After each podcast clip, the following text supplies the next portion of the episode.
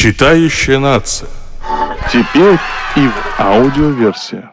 Утро в сердце Альп выдалось сухим и морозным. В такую погоду хорошо одеть снегоступы и отправиться на прогулку. Но звонивший в жандармерию горный проводник находился в шоковом состоянии и едва мог объяснить, что случилось. Вертолет национальной жандармерии приземлился на небольшую поляну посреди густого леса.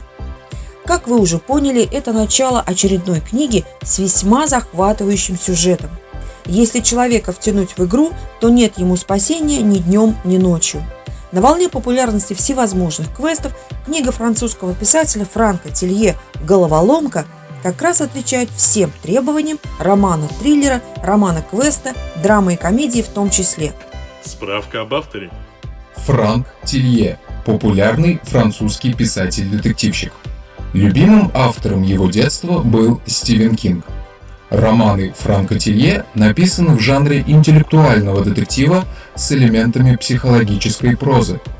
Практически все книги Франка Тилье становятся бестселлерами.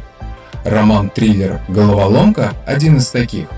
Ведь охотники за сокровищами в игре, в которой нет победителей, никого не оставят равнодушными. Читающая нация.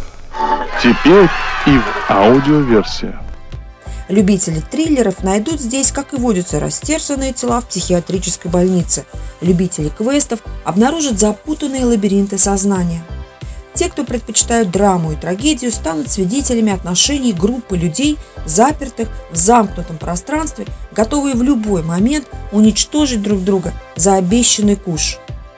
Франк Телье втягивает нас в настоящую трэшевую интригу – Кем на самом деле является главный герой Илон Дедисе? Развязка впечатляет. К финалу всех участников игры приближают бонусы в виде крошечных черных хрустальных лебедей. Их получает каждый участник игры за выполнение задания. У кого их окажется больше всего, получает то, зачем он пришел. Но чем дальше, тем труднее усвоить главные правила, одинаковые для всех. Что бы ни случилось, что бы ни произошло, не забывайте, что это только игра и ничего более. Читающая нация. Теперь и в аудиоверсия.